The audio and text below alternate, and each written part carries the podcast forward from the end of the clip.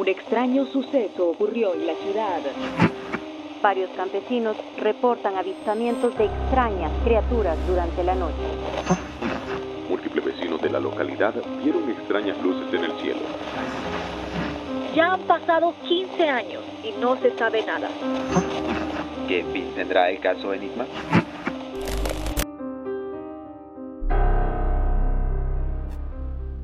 Desde tiempos antiguos se habla que en el mundo existen portales a otras dimensiones, lugares que te llevan a un mundo paralelo, donde el tiempo pasa diferente y no puedes salir. En este episodio hablaremos sobre un lugar en Honduras que según relatos lleva a las personas a otra dimensión mientras conducen. Recordemos que en episodios atrás, en el especial de Halloween que hicimos, un seguidor nos contaba que su primo había entrado en un loop o una dimensión paralela mientras conducía con sus familiares en la zona de occidente del país, específicamente en la carretera de Copán Ruinas hacia San Pedro Sula. Entonces ellos buscando esa gasolinera, pero ya había pasado media hora, 40 minutos y nada que pasaba en la gasolinera que le, le estaban buscando. Entonces, en lo que ellos agarraban camino ya era tarde, ya era de noche, entonces casi no podían ver. Obviamente con las luces del carro y todo, pero era, era mínimo lo que me miraban. Pero miraban un montón de gente que andaba encapuchada. O sea, dicen ellos, lo, lo, lo describe el tío de Marcelo como que andaban unos hoodies negros, pero... En ese momento pensamos que era un caso aislado, pero encontramos otro testimonio muy parecido que confirma que algo extraño pasa en ese lugar.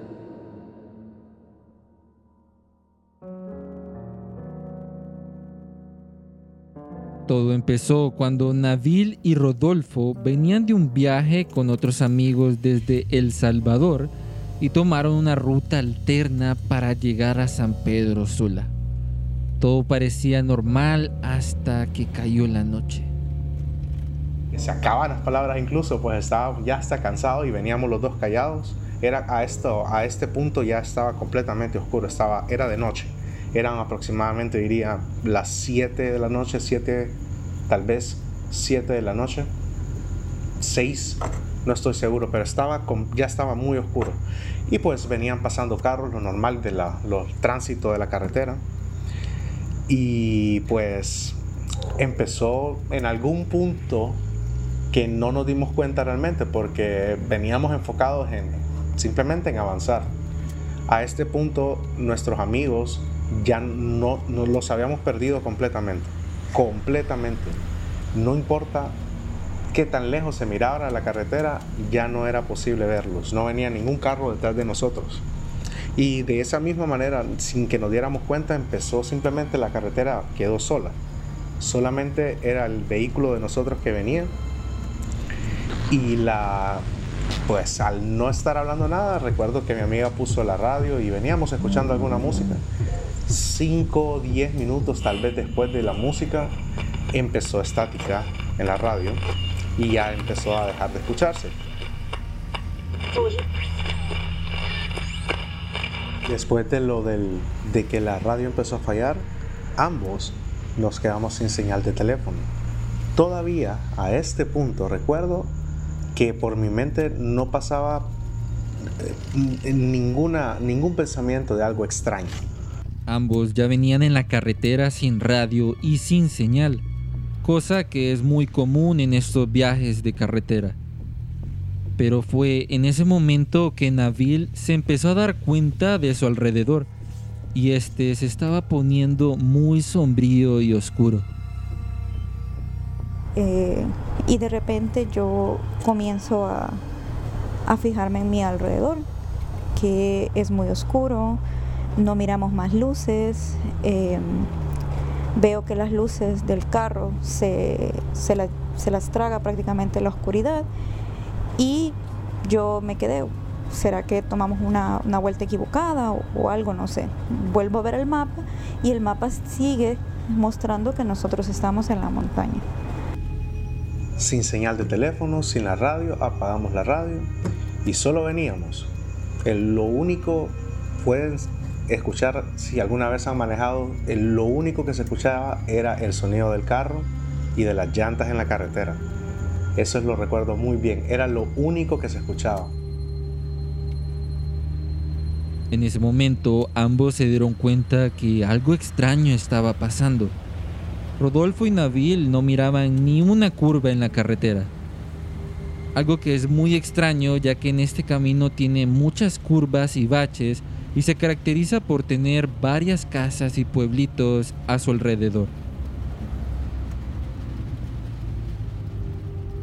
Recuerdo haber acelerado tanto ese carro que el carro, o sea, llegó a, esa velocidad donde los, los, carros ya empiezan a temblar. Entonces recuerdo que bajaba la velocidad porque ese es ya el límite. Llegaba tal vez a algunos 130 y ahí empezamos a hablar con Navi. Cuando yo le digo a mi amigo, hey, baja la velocidad, me percato que él va como a 180 kilómetros por hora. O sea, lleva el odómetro casi pegando a la velocidad máxima. Y ahí es donde le hago el comentario, hey, deberías bajar la velocidad porque vamos muy rápido y, y no sé, no nos podemos quedar parados acá. Cuando yo le hago este comentario a mi amigo, mi amigo viene y me dice, yo sé, me dice que vamos bastante rápido. Este camino está exageradamente largo. Ya rato vengo pensando lo mismo. Ella me respondió algo más o menos haciendo la misma referencia, pues que ya había notado que algo estaba extraño. Y en ese momento es cuando nosotros empezamos como a ver que habían pasado algunas pequeñas cosas extrañas durante el camino. Lo primero es que la luz se perdía en la oscuridad. Realmente no lográbamos ver la carretera, no se, se alumbraba, íbamos con luces altas, hasta con las neblineras puestas, y no lográbamos ver más del pedazo que alumbraba lo del vehículo. Y, o sea, empecé a sentir miedo. Realmente fue una sensación de miedo porque noté que la carretera no tenía vueltas.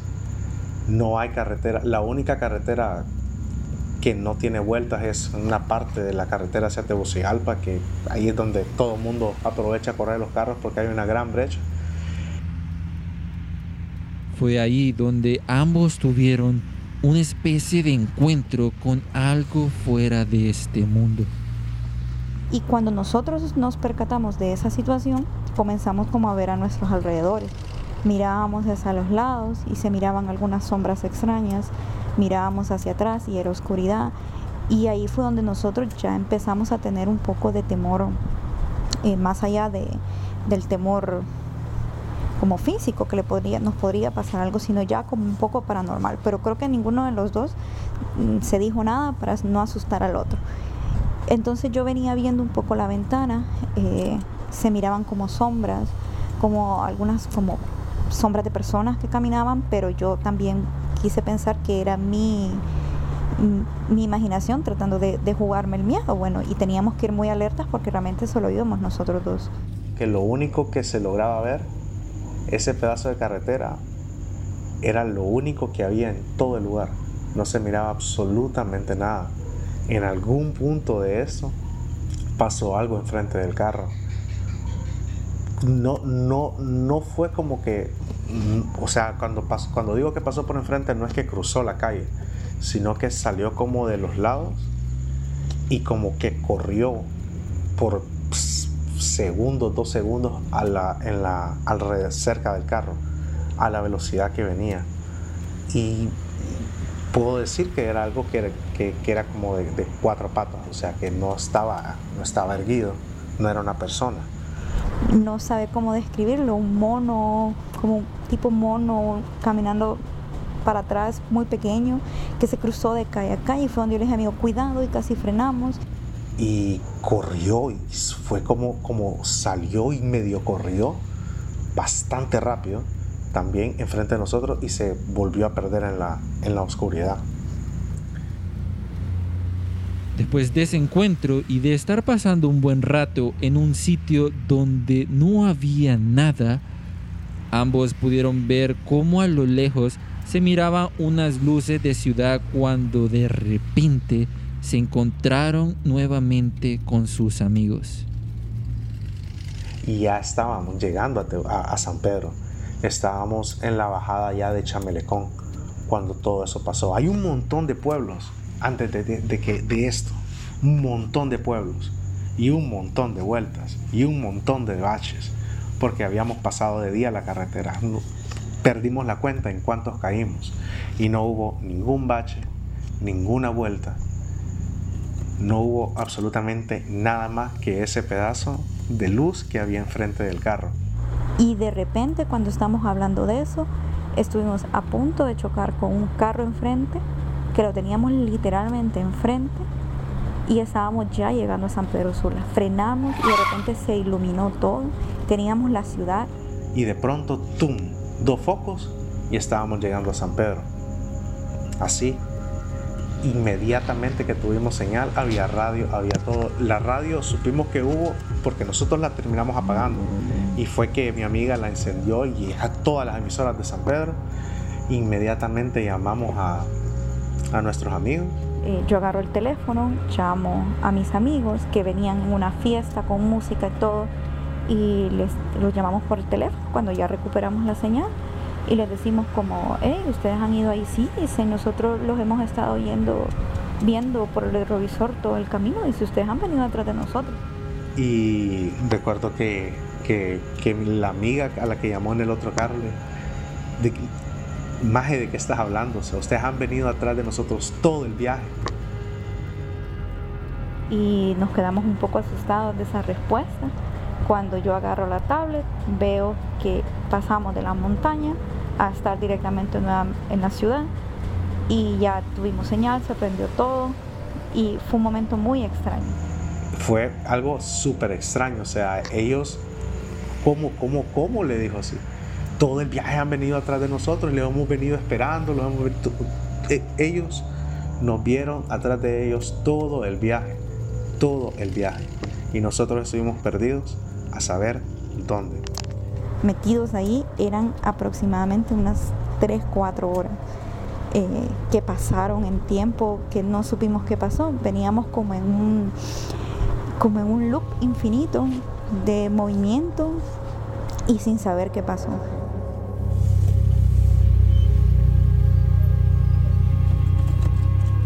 ¿Será posible que estemos presenciando algún fallo en la realidad? ¿O que en este lugar tengamos un portal dimensional y no lo sabemos? Ya son dos relatos que hemos descubierto donde personas se pierden por mucho tiempo y regresan como que si nada hubiese pasado. Estos acontecimientos nos hace recordar mucho los famosos casos de las desapariciones del Triángulo de las Bermudas o algunos del caso Missing 411. El caso es muy curioso ya que estas historias de portales dimensionales no son nuevas en el mundo. Y además se cree que en esta zona del país tiene cierta magia o hay algo mágico involucrado, por así decirlo, ya que está muy cerca de las ruinas de Copán, un sitio arqueológico de la antigua civilización maya. Pero díganme ustedes, amigos enigmáticos, ¿qué opinan sobre esta historia? ¿Han tenido algún caso similar? Y si es así, sería muy interesante que nos escribieran para poder hacer conexiones y hacer una investigación más profunda.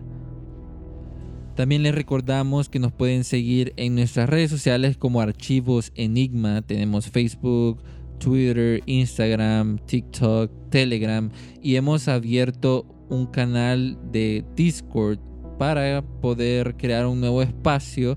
Idealmente es que todo el mundo estuviera en Discord, pero ocupamos ayuda para hacer crecer ese espacio. Entonces el link del canal lo pueden encontrar en nuestro Instagram o nos lo pueden preguntar en cualquiera de los canales de archivos Enigma. También se lo dejamos en la descripción de este episodio por si quieren unirse y ayudarnos a crecer este nuevo espacio que estamos haciendo. Nos vemos y cambio y fuera. Diseño de portada por Iván Pérez. Editado por Gerson García. Narración y producción por Jean-Pierre Cruz. Mayday, mayday, going down. Ellos nos observan. Houston, we have a problem.